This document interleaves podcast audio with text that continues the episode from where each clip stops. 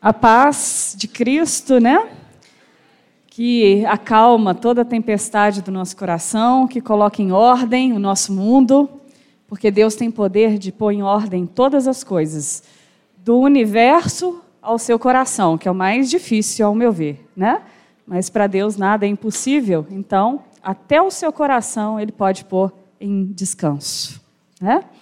Então, nós vamos pedir que a palavra de Deus venha ao encontro do nosso coração, que o Espírito ache terra boa, né? que é terra cheia de pedregulho, cheia de, de brita, cheia de espinho. Ah, vamos contar com a misericórdia de Deus, que Deus venha fazer uma, uma limpa e torne esse lugar fértil, né? Para a gente não fazer da nossa vinda ao culto uma programação de domingo. Por mais interessante que seja a gente se programar estar com os irmãos, estar na igreja, mas é mais do que isso. É nutrir, é nutrição, para a gente dar conta aí da segunda-feira que está aguardando a gente. Né? E hoje de manhã eu falei com o pessoal que se a gente se contenta só com 40 minutos de púlpito, uma vez por semana, para ter acesso à palavra de Deus e ter acesso a algo de Deus, você vai morrer em desnutrição por uma questão de tempo.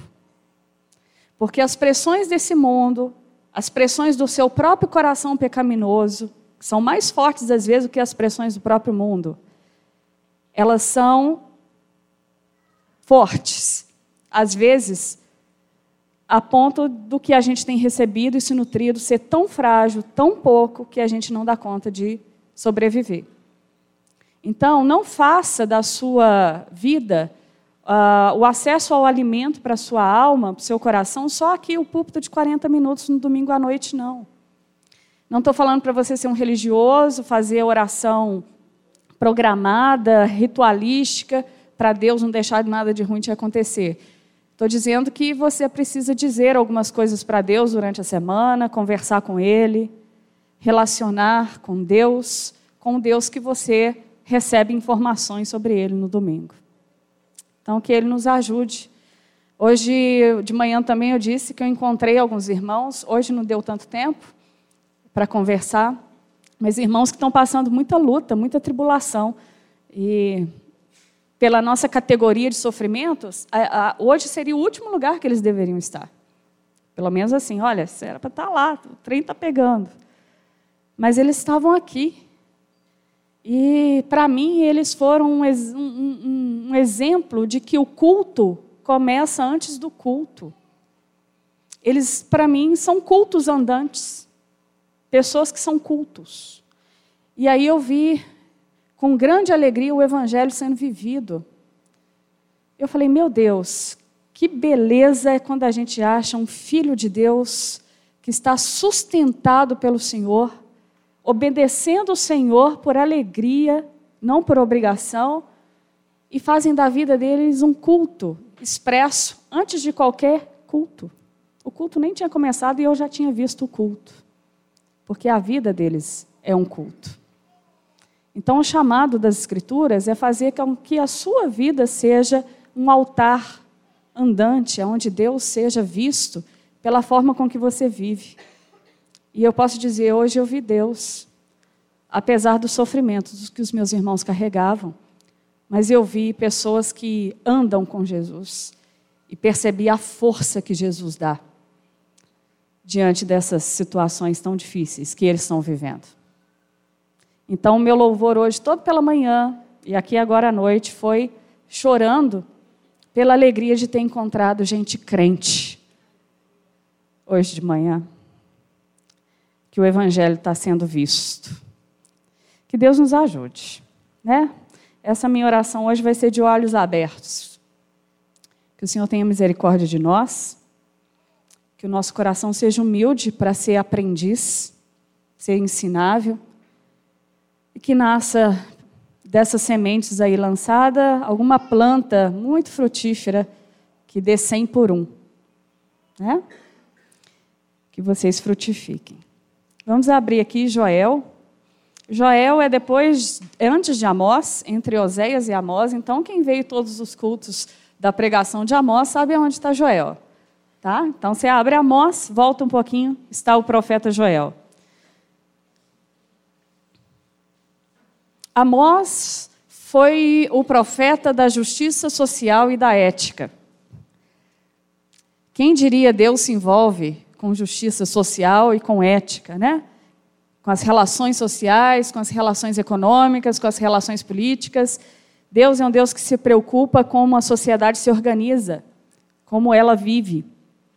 E quando essa sociedade entra em decadência na representação de alguém oprimindo o outro, e principalmente o pobre, Deus se levanta em grande indignação. Né?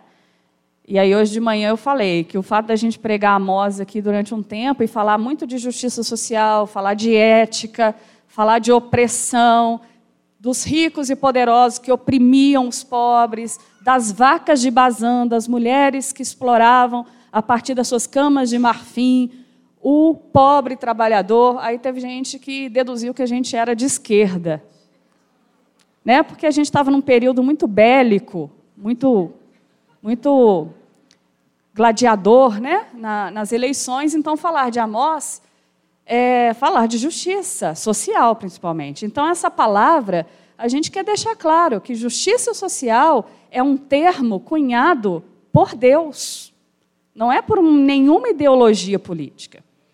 E se Deus nos permitir e nos guardar, eu creio que o evangelho que nós comunicamos aqui desse púlpito, seja na cela, seja onde for, ele jamais vai ser cooptado por alguma ideologia. Seja ela esquerda, seja ela direita, seja ela de onde for, do espaço sideral. Porque o evangelho de, a qual nós temos acesso, ele tem uma visão própria de mundo. E é isso que nós vamos, ao longo da nossa vida cristã, capturar qual é a visão que Deus tem sobre o mundo e não a visão que os homens constroem sobre o mundo. Se você tiver apegado em alguma visão que os homens construíram sobre o mundo, ela é falha por si só, porque ela é humana. Nós vamos ver aqui, ó, a pena que a gente não vai ver todos os profetas agora, mas ao longo da, da nossa caminhada aí de 30, 40, 50 anos, a gente chega em todos os profetas. Né? Mas vocês vão vendo na trajetória de Israel que todos os impérios humanos, por mais poderosos que eles foram, da Síria, Babilônia, Persa, grega, romana, pelo menos até onde a Bíblia vai, é até os romanos, todos foram destituídos. E Deus permaneceu reinando sobre o seu mundo.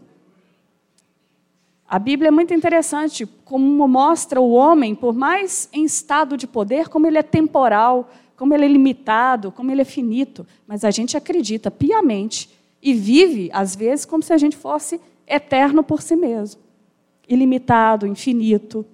Né?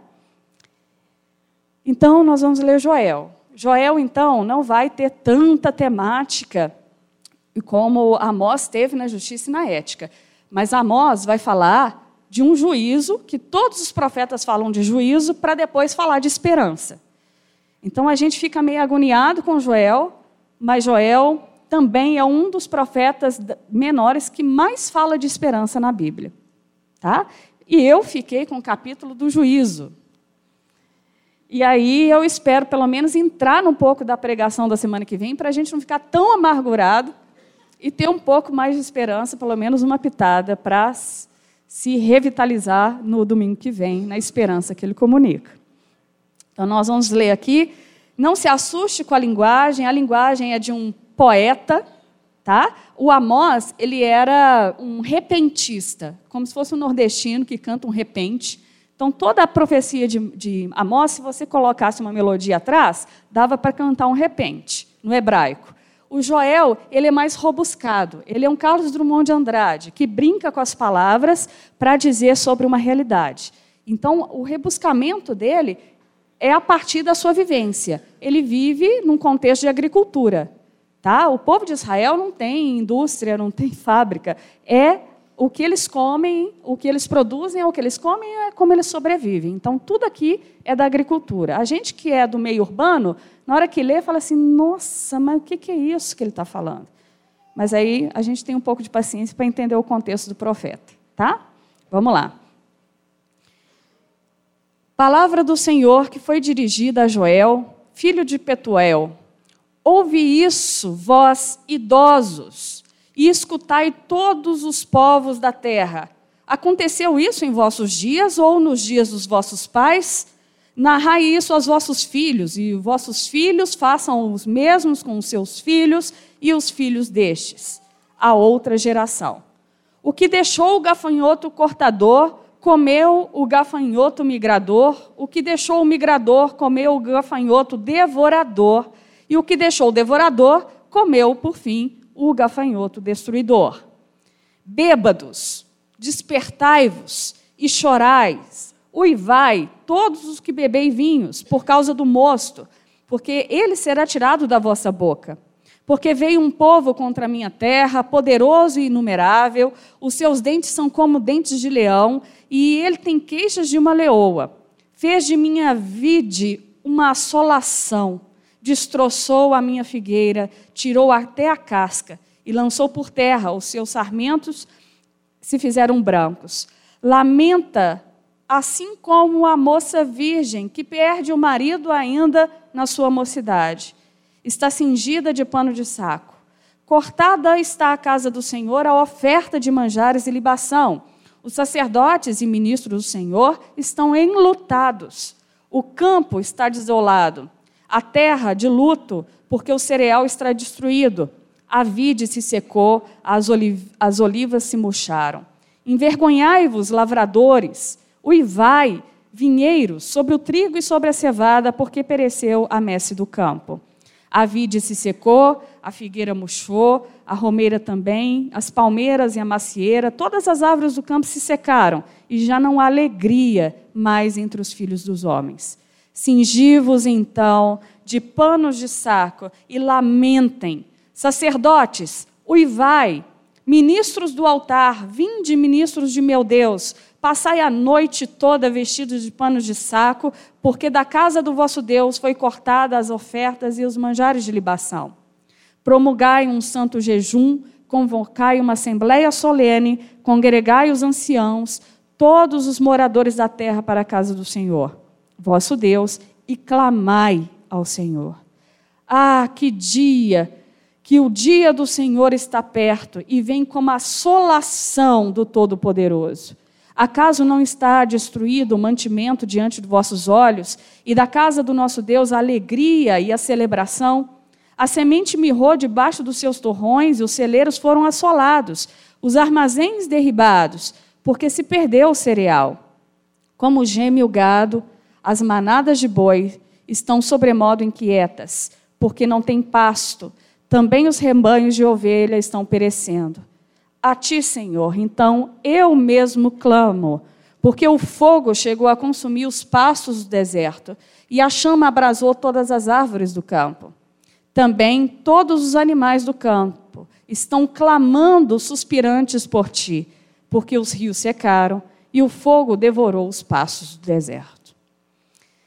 Gente, a cena de Amós, como eles dependiam da agricultura por uma questão de sobrevivência, a nação de Israel sempre foi agrícola. A gente não faz muita ideia disso porque a gente vive numa metrópole cheia de prédios. Muitos aqui sequer já foram, viveram em alguma fazenda. Os que vieram do interior, às vezes que tiveram infância com o pai plantando, o avô, têm uma mínima noção do que Joel está falando. Aqui, se eu fosse adaptar, se Joel estivesse escrevendo no nosso tempo, Hoje de manhã tentei fazer uma adaptação dentro de algo que a gente começou a viver e a população começou a ficar um pouco, um pouco, 0,01 desesperada. Aqui é uma totalidade de desespero. E imagina que a gente tenha todos os caminhoneiros que parem mais de três meses, ah, seus caminhões começam a perder toda a mercadoria e se perde tudo que estava na estrada e todos os armazéns de depósito de comida do Brasil pegam fogo, né? E, e, toda a produção do campo também começa a definhar, já não há mais quem produza, não vai dar tempo para plantar o feijão, porque vai demorar, nós vamos passar um período de grande fome. É, a comida não chega, as pessoas começam a adoecer, os hospitais começam a lotar, você não tem atendimento, por mais rico que você possa ser é, é uma calamidade pública. né, que a gente poderia pensar. A gente não sabe o que é isso porque a gente não viveu guerra. Né? Os europeus sabem contar muito bem, eles têm até cuidado excessivo com a comida, acha que a gente até desperdiça demais, porque um, eles carregam em si uma memória da guerra, da fome. A gente não. Então, ver um texto de, de dissolação que atinge alimentos, traz seca e acaba o que você tem para comer amanhã, a gente sequer faz muita noção disso a não ser quem já passou situações de privação de alimentos aqui. Né? Na infância, já passou situações bem complicadas de não saber o que vai comer amanhã, mas não é um estado de calamidade e desespero, porque alguém poderia te repassar. Aqui ninguém repassa mais para ninguém. É uma questão de sobrevida, as pessoas saem pela rua sem saber o que fazer. É, eu tive uma amiga que foi missionária no Haiti, e na época do terremoto, é, questões de, de, semanas depois do terremoto e também lá no Nepal, quando teve terremoto, a gente tinha alunos lá.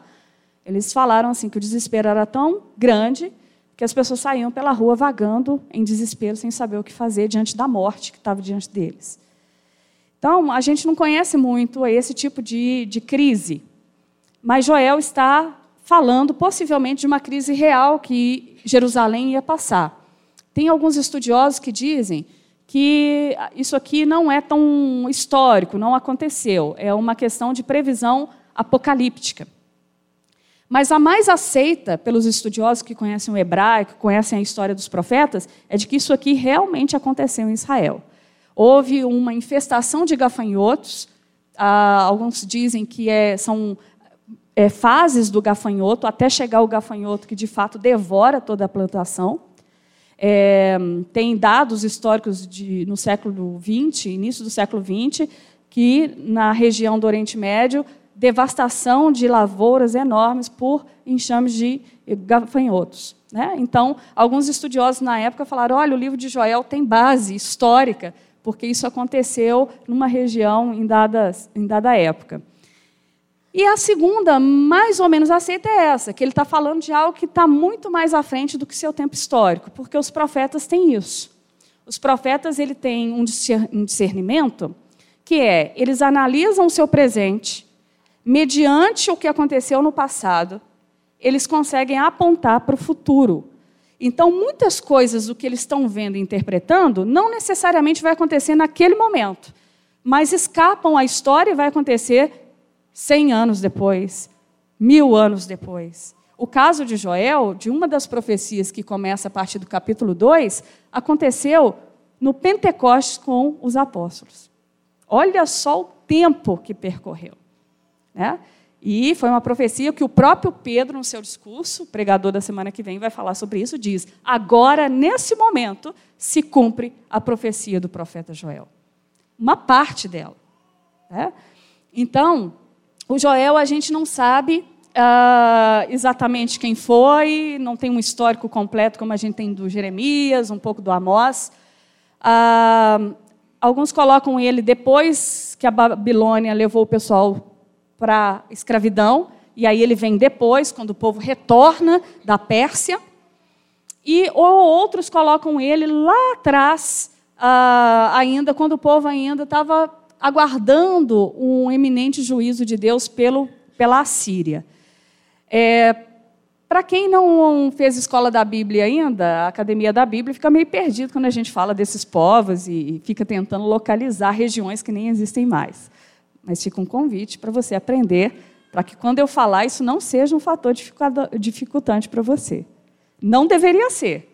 Né? Mas como a gente ficou sem Bíblia muitos anos sem ensinar nas igrejas, coisas básicas da história de Israel vira, às vezes, um, uma pedra de tropeço no nosso entendimento, e não deveria ser.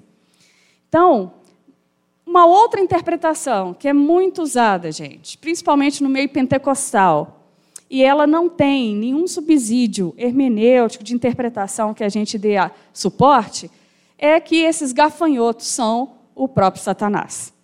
E esse versículo ele é recortado, possivelmente você já ouviu muito Joel, mas ouviu essa parte de Joel. E na hora do dízimo e da oferta. Né? Quando você vai ver Joel por inteiro, você fala assim, gente, que livro esplêndido, por que nunca me ensinaram Joel inteiro? Por que, que retalharam?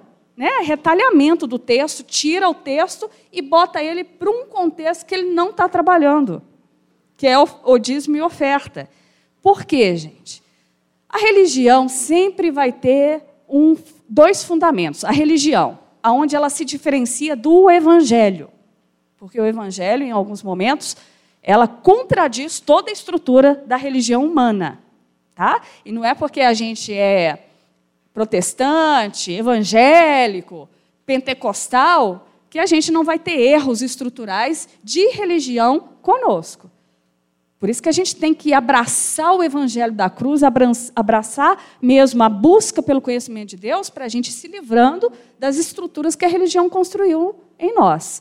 E um dos fundamentos, os dois fundamentos da religião é a culpa e o medo. E esse versículo mal adaptado, mal usado, principalmente na hora do, do, do dízimo e das ofertas, ele mais causa terror, medo e culpa do que qualquer outro sentimento. Porque você vai lá dar sua ofertinha com medo do devorador tirar seu carro, tirar seus bens. Porque aí não vai vir só o gafanhoto inicial, não, vai vir o devorador, que é um demônio muito maior que vai lá arrancar seus bens. E aí a nossa relação com Deus fica tão medíocre diante daquilo que Deus tem como bênção para a nossa vida, que a gente, na verdade, está segurando tudo o que pode, com medo de Satanás arrancar da gente, diante do medo e da culpa a Deus, na relação com Deus. Gente, graças a Deus por Jesus Cristo, porque o Evangelho veio combater essas duas estruturas da religião. Primeiro, o medo. O amor a qual Deus nos acolheu em Jesus Cristo arranca de nós toda a relação de medo, principalmente para com Deus. Por isso que João vai dizer que o amor de Deus arranca e lança fora todo o medo. E aquilo para os religiosos também era uma, uma espetada, porque a religião trabalhava sobre o fundamento do medo. E o segundo é a culpa. A religião trabalha trazendo um peso de culpa tão pesado, e o Evangelho vem dizer: olha, você é aceito por Deus, porque Deus decidiu, por vontade própria, por amor próprio, te receber. Isso é graça. Por isso que a gente fala de vez em quando aqui que a gente não gosta da graça, porque a graça ela te desarma. Ela tira toda a sua defesa, porque você não tem por onde te, se defender diante de Deus. Você não tem onde dizer assim, ah, Deus deve estar me aceitando porque eu fiz um negócio legal lá dez anos atrás com uma pessoa e ele agora viu, pegou minha ficha e falou, nossa, esse cara precisa entrar no meu time. Nossa, eu preciso dessa pessoa no meu reino. Né? Só que o Evangelho vai destroçar qualquer perspectiva onde você se mantém em pé por obra e justiça própria diante de Deus. E isso é graça. E isso tira de nós toda a culpa, porque a culpa é uma forma de se auto-justificar diante de Deus. Porque a gente fica assim, não, eu mereço, eu sou pecador, eu. Mas não é por um arrependimento, não é por se ver diante de Deus. Você diz que você errou e você se pune no processo do erro. Aí Deus vem e fala assim: não, eu te perdoo. Aí você fala assim: não, mas eu mereço, eu me puno. Aí Deus fala: mas eu estou te dando o meu amor, aceita, eu te libero da culpa. Não, mas eu mereço a culpa. A religião trabalha nesse sentido, porque aí ela te torna cativa sobre uma esfera de realidade que o Evangelho vem contrapor. Então, por isso que a gente sempre bate aqui, cuidado com os religiosos. Os fariseus viviam assim, se justificavam diante de Deus o tempo todo. E aí, essa interpretação que faz o medo de você vir aqui e dar oferta tremendo, porque Satanás vai tirar seu carro se você não der oferta, Paulo traz uma outra concepção disso. Paulo vai dizer que você vai entregar as suas ofertas como ato de alegria e gratidão. A relação com Deus agora não está pautada pelo medo, está pautada pela gratidão. Porque você reconheceu as dádivas porque você percebeu Deus na sua história. Porque, seja lá 10% que você for dar, diante da provisão da vida, É o mínimo ainda, porque a sua vida tem que ser dada como um todo, não é só 10%. O Evangelho pede muito mais, pede a vida. Mas você a dá porque você foi aceito de tão forma tão graciosa que você não poderia jamais pagar. Por isso que você pode dar com alegria. Entende? A concepção do Evangelho é libertadora, gente. É, o fato da gente dar com alegria, às vezes, é mais expressivo para nós do que pelo medo. Aí eu uso Malaquias também, vocês já ouviram muito Malaquias, mas não conhecem a história do profeta. Conhece o capítulo 3 das ameaças que estão lá ou das bênçãos, se você der oferta, vai abrir as comportas do céu, tananá, e você fica ganancioso. Né? Aí você recorta o versículo que o profeta não está trabalhando com essa conotação para estimular a avareza no seu coração diante de Deus. Então, descobrir o todo, gente, é muito importante para a gente não ser refém da religião, do medo e da culpa na relação com Deus. O Joel, gente, diante de toda essa calamidade que eu tive que narrar aqui, é, eu estava falando com o Bruno que a, o sentimento de calamidade dele é de uma moça que ia casar e o marido, futuro marido, morre na véspera do casamento. É, é difícil, é um luto profundo, porque o casamento para o judeu é, um, é uma celebração. A vida, a família está começando, onde as bênçãos do Senhor vão se manifestar pela família e tal. Eles tinham essa concepção bonita de casamento. E aí o marido morre e ela se vê enlutada e já abandonada antes de casar. Ele vai tentando poeticamente, mas de forma drástica, dizer qual é o sofrimento que o povo está vivendo. Só que o Joel não vê isso como obra do acaso. Nenhum profeta vê situações como obra do acaso, jamais. Né? ele vê como, interpreta como juízo de Deus sobre o povo de Israel. Essa percepção da calamidade como juízo, ele não vê um juízo que vem para destruir. O interessante é que na história de Israel, o juízo nunca é para destruir, é para restaurar. Deus tem uma ação, uma educação, uma ação disciplinadora no seu juízo.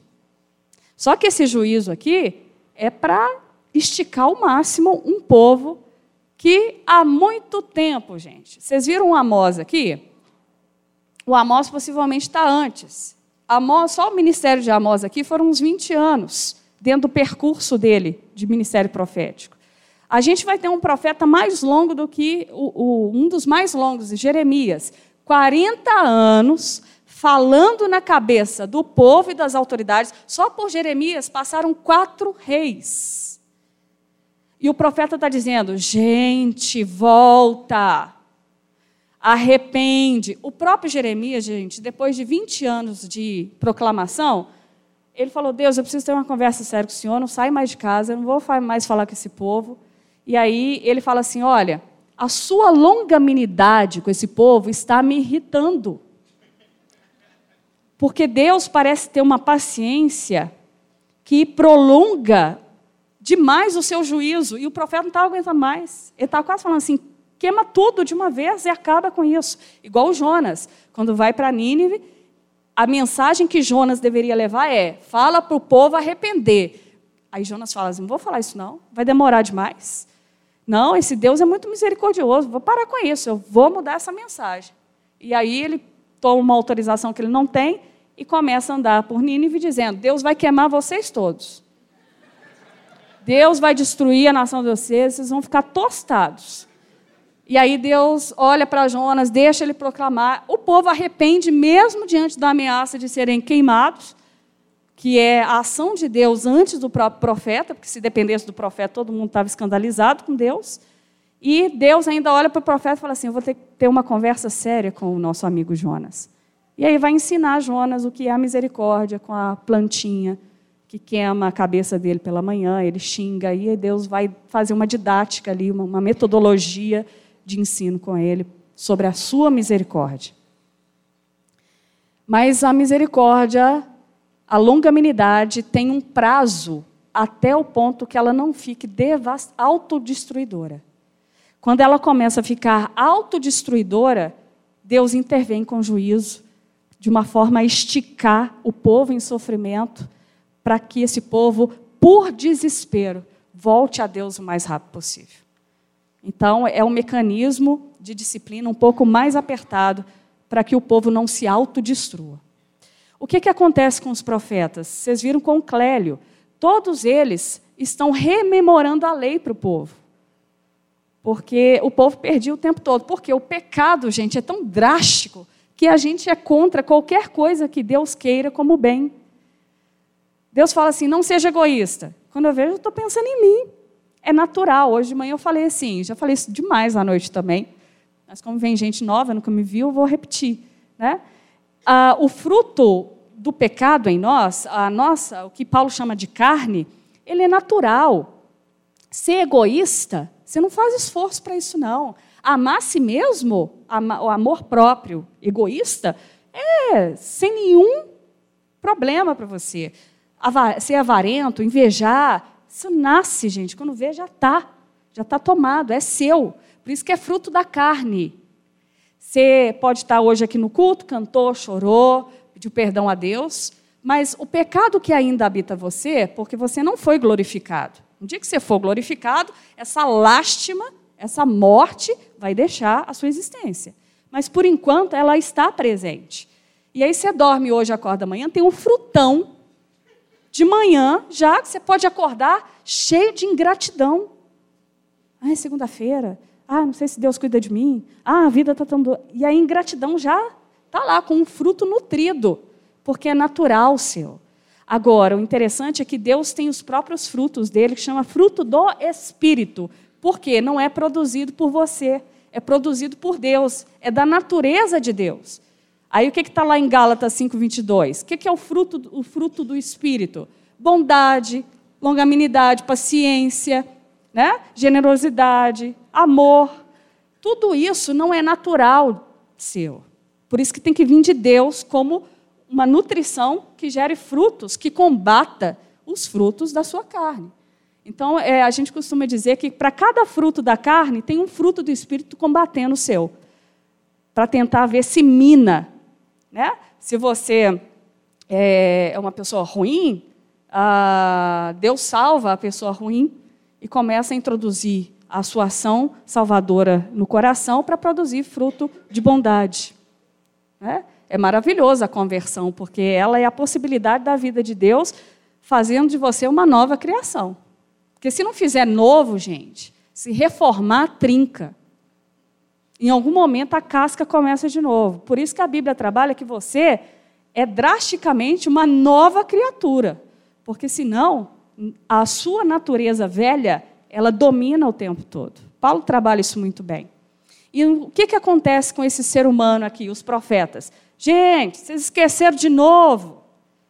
Já tem 10 anos que eu estou falando, gente, vocês têm que voltar. Qual que é a questão? O decálogo de Moisés vai dizer, qual que é o primeiro mandamento?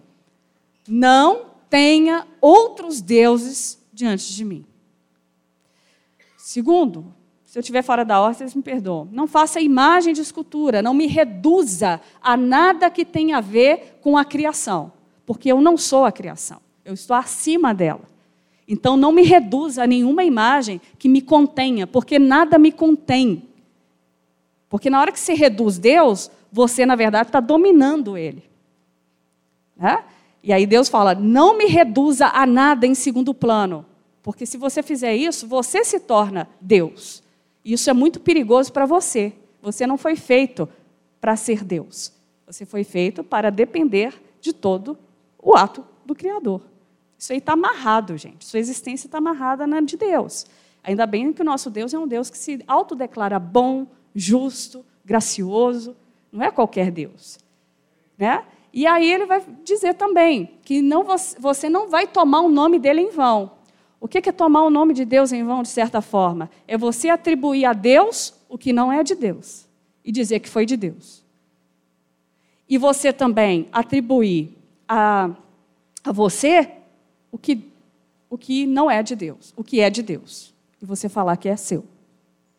Você toma o nome de Deus em vão, usa o nome de Deus de forma utilitarista para algum benefício que é seu. Só para dar uma liga, né? Por exemplo, na Lagoinha acontece muito isso, pastor Márcio está careca de saber. Que as pessoas, às vezes, eu já fui seminarista na Lagoinha, fiquei nos bastidores, as pessoas falam assim, aqui, eles queriam conseguir alguma coisa rápida, eles falavam assim, aqui, pastor Márcio mandou te falar. Aí, se você fosse um pouco mais próximo do pastor Márcio, falasse assim, ó, fulano falou no seu nome. Não, não falei nada disso não, mas é para andar rápido. Porque se é o pastor Márcio que falou, tem legitimidade. Poxa, é o pastor presidente da igreja. Né? E isso a gente pode fazer em nome de Deus. Dizer em nome de Deus o que Deus não mandou dizer, ou fazer em nome de Deus, ou atribuir a Deus o que Deus não está participando. A gente faz isso, gente, com tanta tranquilidade, com tanta alienação. Fala que Deus está, Deus está fazendo, Deus, Deus não está nem querendo passar perto. Mas a gente está atribuindo a Deus aquele negócio. É sucesso. O negócio é sucesso. E aí a gente acha que por ser sucesso, Deus está naquilo. É, é o pior engano do mau uso do nome de Deus. É usar o nome de Deus em vão. Deus fala: não use. Reconheça primeiro a minha vontade para depois você saber aonde eu estou. E se eu não tiver, sai fora. Não diga que eu estou ali sem estar. Não fale em meu nome aquilo que eu não tenho vontade de fazer. E a gente foi ensinada pela confissão positiva, né, da teologia da prosperidade, a tudo que a gente deseja, parece a música da Xuxa, né? Tudo que ele quiser, cara, tudo que eu quiser, o cara lá de cima vai me dar. E aí a gente determina em nome de Deus o que Jesus não está afim de compactuar. Mas a gente usa como um portador o nome de Jesus, antes de perguntar a Jesus se ele quer aquilo mesmo. A gente faz isso de forma leviana. Isso é tomar o nome de Deus em vão. Isso é religião. Que a gente não perguntou para Jesus se ele quer aquilo mesmo. Né? Então, o povo, gente, quebrou praticamente esses três primeiros mandamentos. E os profetas surgem, gente, quando os sacerdotes já, ó, já estão para lá de Bagdá.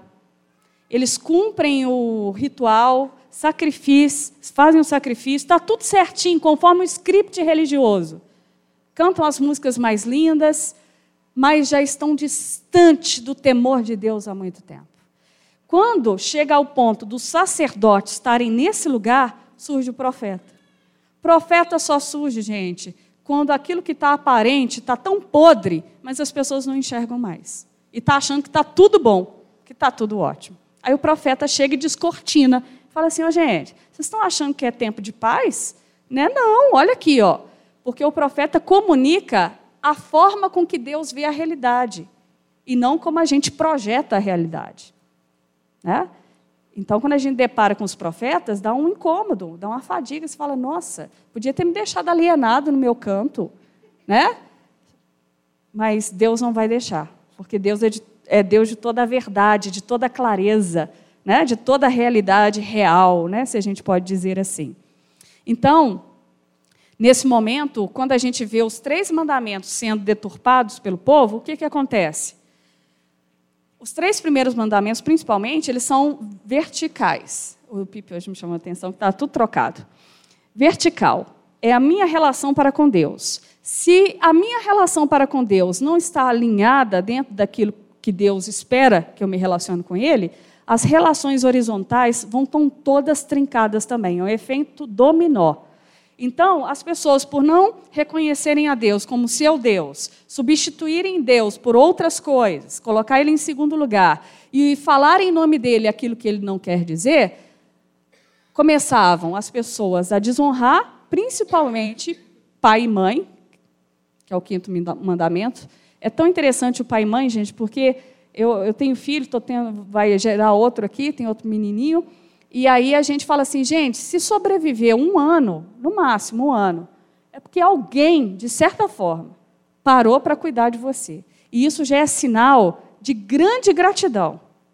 Mesmo que as relações tenham sido um pouco difíceis, truncadas, mas se você sobreviveu, é porque alguém, seja pai ou mãe ou avó, alguém que foi responsável, cuidou de você.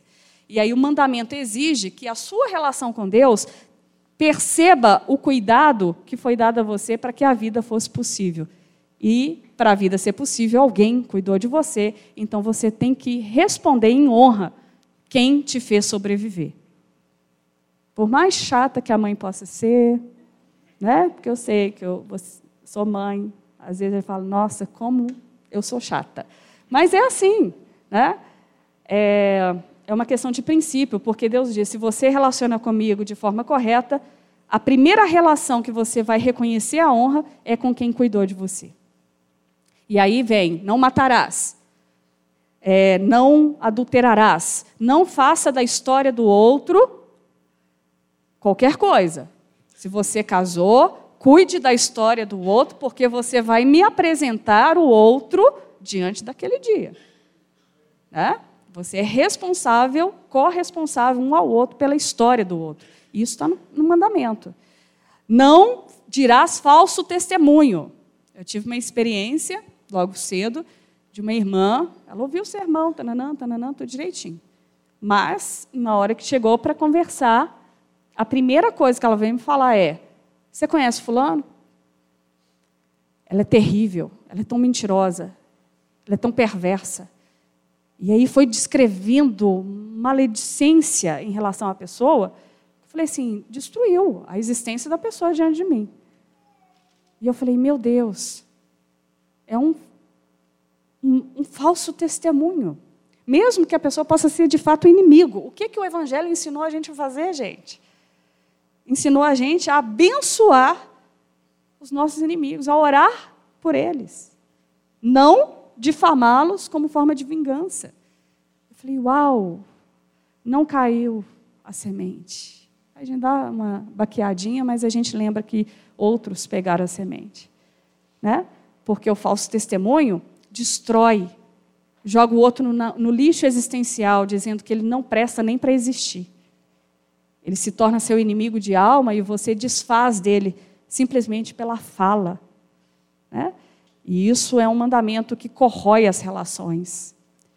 Por quê? Os primeiros mandamentos já estão corroídos há muito tempo. A sua relação com Deus já está trincada há muito tempo.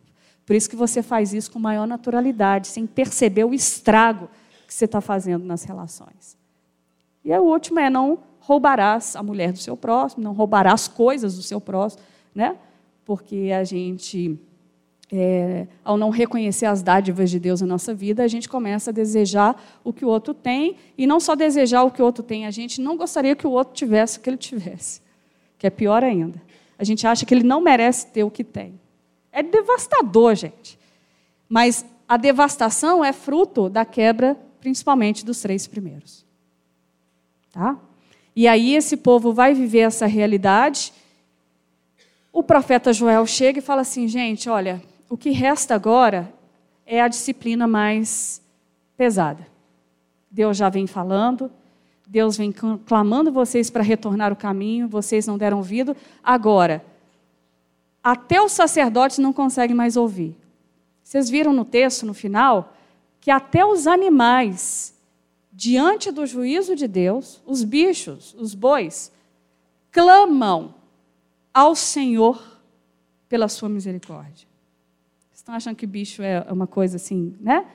Ah, um bicho.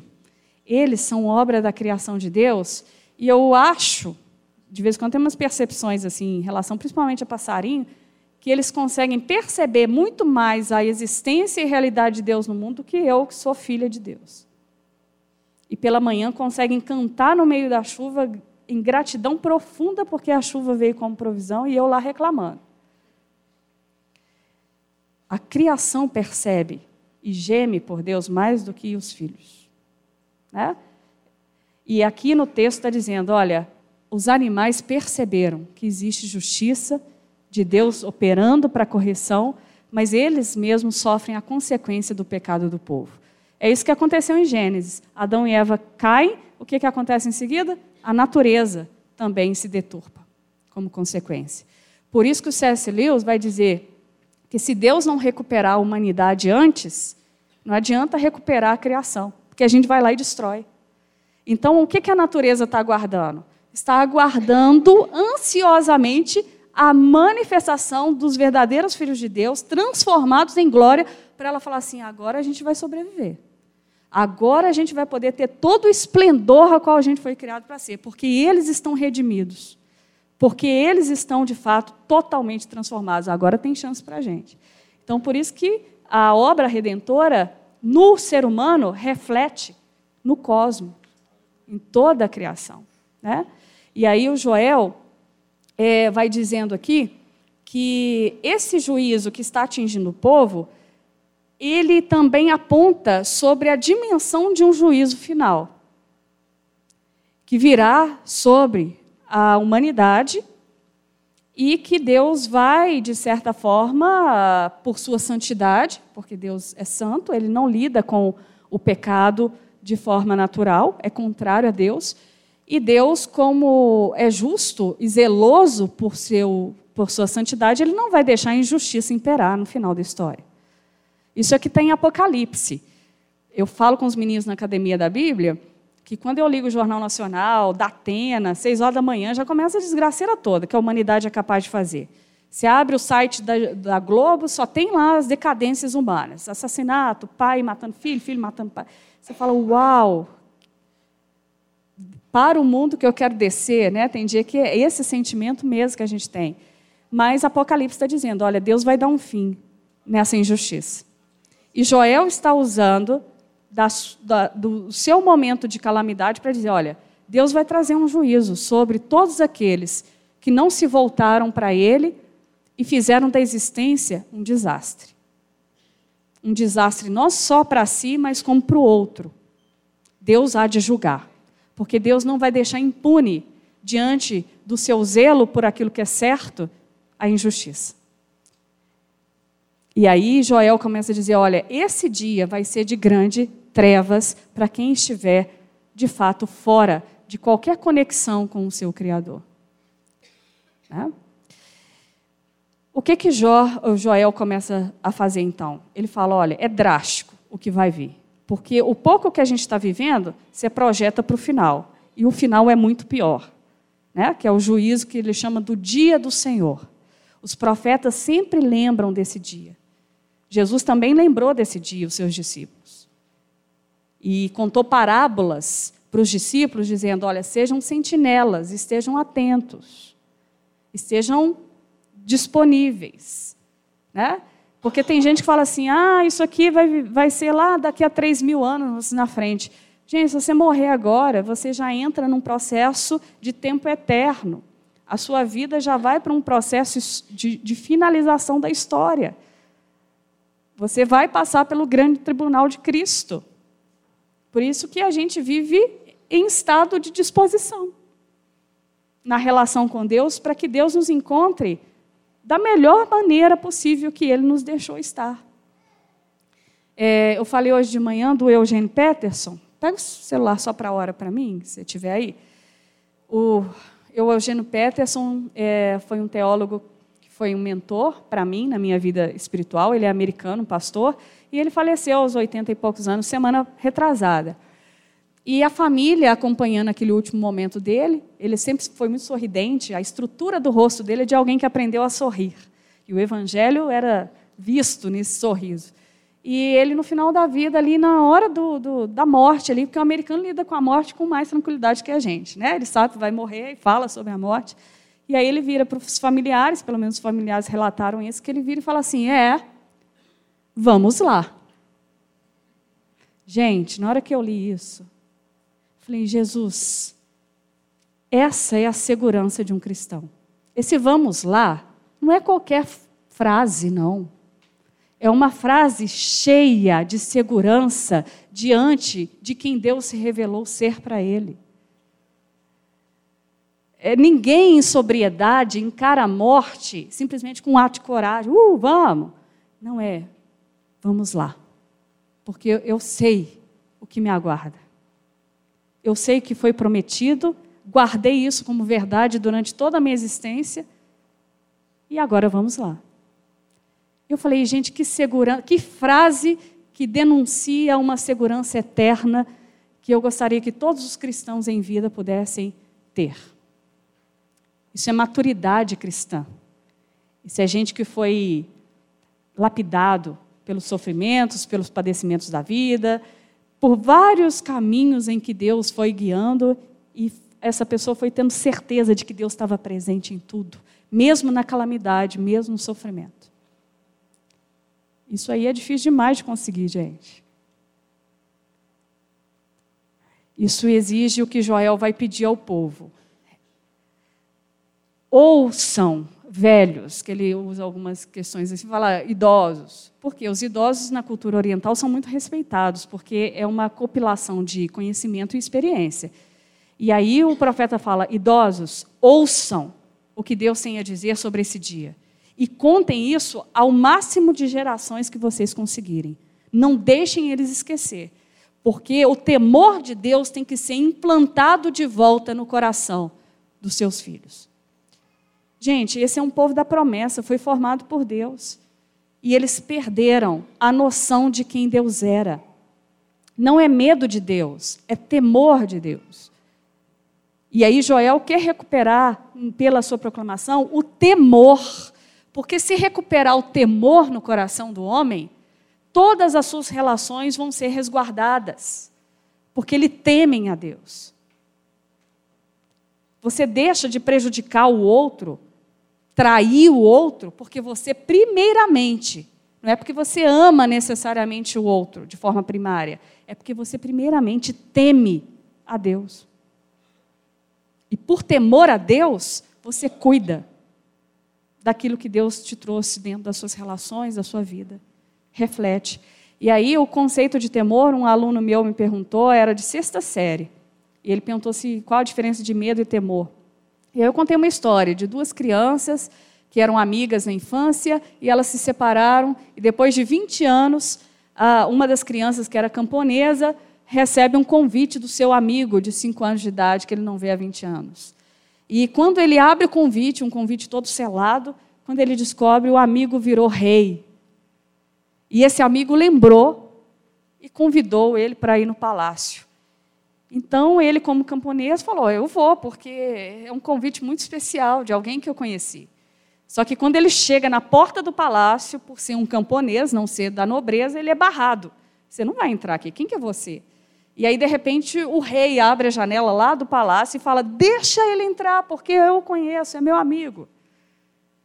E o rei está diante da sala do trono, no palácio, e o amigo entra.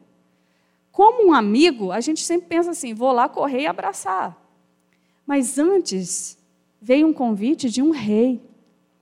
E aí, esse amigo, antes de ir lá abraçar, pular no pescoço do amigo, ele se prostra. Porque, além de ser o amigo, ele é rei. Não é qualquer um. Existe uma identidade ali dada pelo próprio convite. E aí, por reverência e por reconhecimento, ele se prostra diante do seu rei. E aí depois o rei levanta e fala: Vem cá, vamos tomar um café comigo. E dá um abraço de amigo. Isso é a relação de temor. Porque nós fomos apresentados por meio de Jesus Cristo a um Deus Pai, a um Deus acolhedor. Só que a gente faz, às vezes, de Deus Pai um Deus que a gente pode deitar e rolar e fazer de qualquer forma todas as coisas. Porque Ele é Pai. As nossas concepções paternas são todas deturpadas. Mas, gente, a Escritura está lembrando que o seu Pai, Ele é o Deus criador de todo o universo. Ele é o Deus que tem a última, a primeira e a última palavra em todas as coisas da vida. E Ele tem uma autoridade e um poder que você desconhece em totalidade e por isso você deveria temer. Porque ele se impõe também diante de você, não só como papai, a qual Jesus nos ensinou a chamá-lo, mas Jesus, diante do papai, também reconhecia o poder e autoridade que Deus continha, o seu pai continha diante de todas as coisas. Isso é temor. É o temor que é todo o princípio do saber da vida. Isso é o princípio de Provérbios. Se você perde o temor de Deus, ou, ou duas, uma, você nunca conheceu a Deus para temê-lo. O que você conheceu de Deus foi uma imagem que você construiu dele, não a que ele revelou. Ou você, de alguma forma, em algum momento da sua vida, passou a andar vivendo para você mesmo e se perdeu de Deus, porque a nossa natureza humana todos os dias puxa você para ser o seu próprio Deus. E aí, quando você se torna o seu próprio Deus, você é um idólatra de si mesmo. Eu, hoje de manhã eu falei que a gente é, fala muito do catolicismo romano por causa das estátuas. E fala, ah, é idólatra. Gente, a idolatria, a imagem é só uma arte expressiva da idolatria, é uma expressão. A pior idolatria que existe é aquela que você não vê em forma de estátua. É aquela a qual está tão imperante como orgulho no seu coração, a qual você mesmo comanda a sua vida. A gente costuma dizer que o homem moderno, do século XVIII para cá, é o homem que foi ensinado como valor a ser o seu próprio Deus. Se eu pudesse pintar um quadro, eu pintaria um homem prostrado diante de si mesmo. Essa é o pior estágio de uma realidade idólatra. Você é a sua própria divindade. Você vive para você mesmo. Você não tem responsabilidade diante de ninguém a não ser com você mesmo. E isso, Deus está usando o profeta para dizer: arrependam-se. Porque, primeiro, vocês não foram criados para ser Deus de si mesmo, isso é autodestrutivo. Vocês não têm condições de serem divindade. Vocês foram criados para serem dependentes do Criador. Isso está dado como existência. Lá está em Atos, Lucas escreveu: por ele nos movemos, por ele vivemos e por ele existimos. Se você sair desse alinhamento, você entra em autodestruição. E aí o profeta vem dizer: rasguem as vestes, vistam um pano de saco, façam esse movimento mais rápido, para que Deus possa realinhar a vida de vocês e vocês venham a prosperar de alguma forma. E aí a prosperidade, essa palavra é tão mal usada no meio evangélico que a gente fica com medo de falar ela. Mas a prosperidade aqui, gente, é uma certeza, como um Eugênio Peterson chega ao final da vida e fala assim: vamos lá, porque eu vou encontrar a ressurreição e a vida. É, é, outra, é outra coisa, não é em si os projetos pessoais, isso aí é adendo, anexo, complemento. O que a gente está falando é no dia que você está lá no, turbilhão da, da calamidade na sua vida e você anda na rua com uma segurança e com uma paz em que o Espírito pode dizer: filha, está tudo bem, você está em paz com Deus. Você é amiga. Porque o maior presente que a gente recebeu por toda a existência é ser reconciliado por meio de Cristo ao nosso Criador. Hoje eu falei de manhã, como a gente usa a prosperidade para as coisas, a gente tem uma passagem na Bíblia de um homem chamado Lázaro, diante do contraste do homem rico, que não tem nome na passagem. Lázaro foi, gente, foi um mendigo que ficava na porta do templo e ele tinha várias feridas e os cachorros ficavam lambendo ele lá.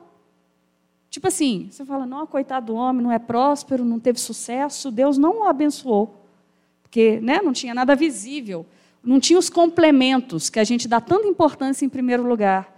Só que a, a, a, Jesus vai contar essa parábola e vai dizer: olha, gente, no final das contas, quem foi descansar no seio de Abraão é Lázaro. Aí você fala, gente, mas ele não teve nada visivelmente próspero. Aí é como se o Senhor falasse: ah, o seu conceito de prosperidade é tão pobre, né? é tão parco, é tão medíocre que você não entendeu.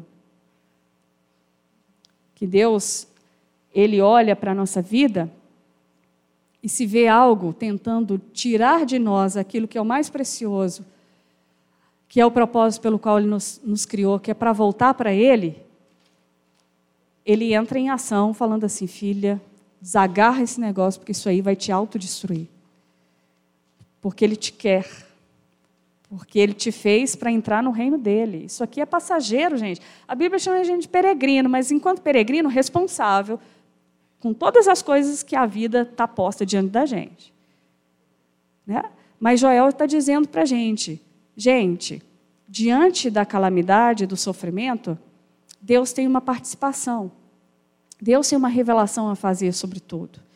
Agora, infelizmente, tem muita gente que pega essas passagens de juízo de Deus e se uma pessoa está passando uma situação complicada na vida, até pessoas que tiveram, por exemplo, tive um contato com uma pessoa teve um filho deficiente. E aí ela chegava para uma interpretação padrão que se faz do juízo de Deus, falava assim: por que, que Deus está me punindo?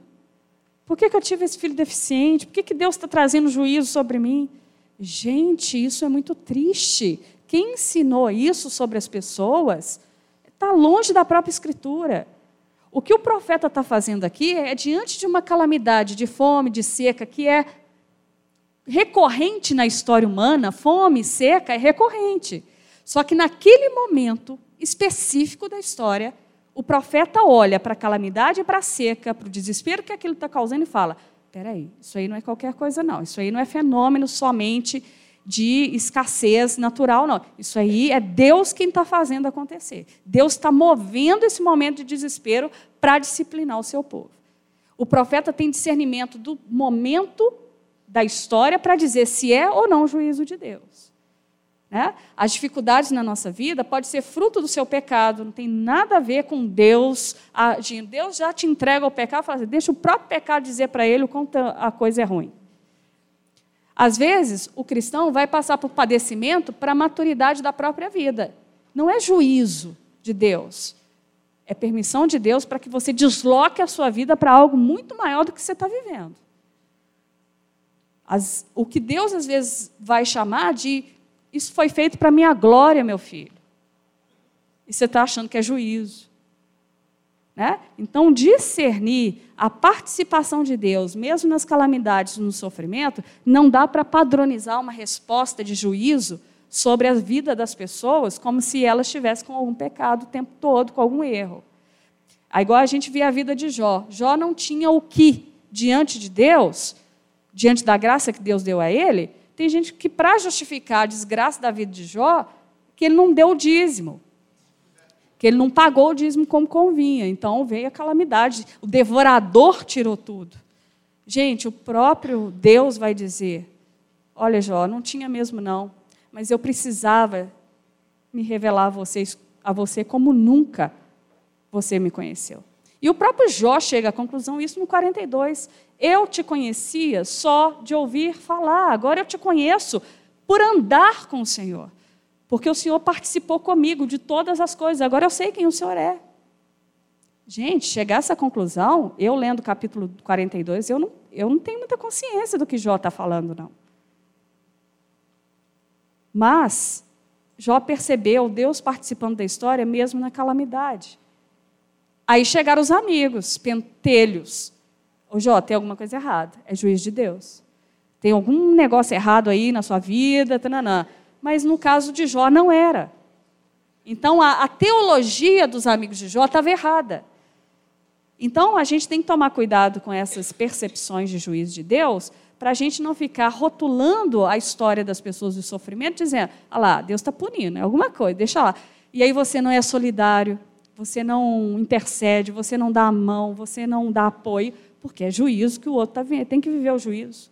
Quem é você para chegar simplesmente dizer é condenação? Até o profeta vai clamar por misericórdia diante da condenação. Né? A gente é muito mal. A gente tem uma miopia, gente, diante do conhecimento de Deus, que tem que tomar cuidado. Então, cuidado com tudo que você deduz que é Deus e que não ajuda o outro. Tudo que não ajuda o outro, de certa forma, a levantar, e você está usando como palavra de Deus, reveja, reavalie, porque pode ser não palavra de Deus mesmo, mas você decorou o versículo, sei lá de onde você tirou, e aí você formatou aquilo e joga sobre qualquer cabeça que vier na sua frente. Reavalie esse processo do conhecimento de Deus, porque Deus não consegue ser encaixotado do jeito que a gente faz com Ele, não. Tá? Então nós vamos orar. Queria pedir para a gente levantar.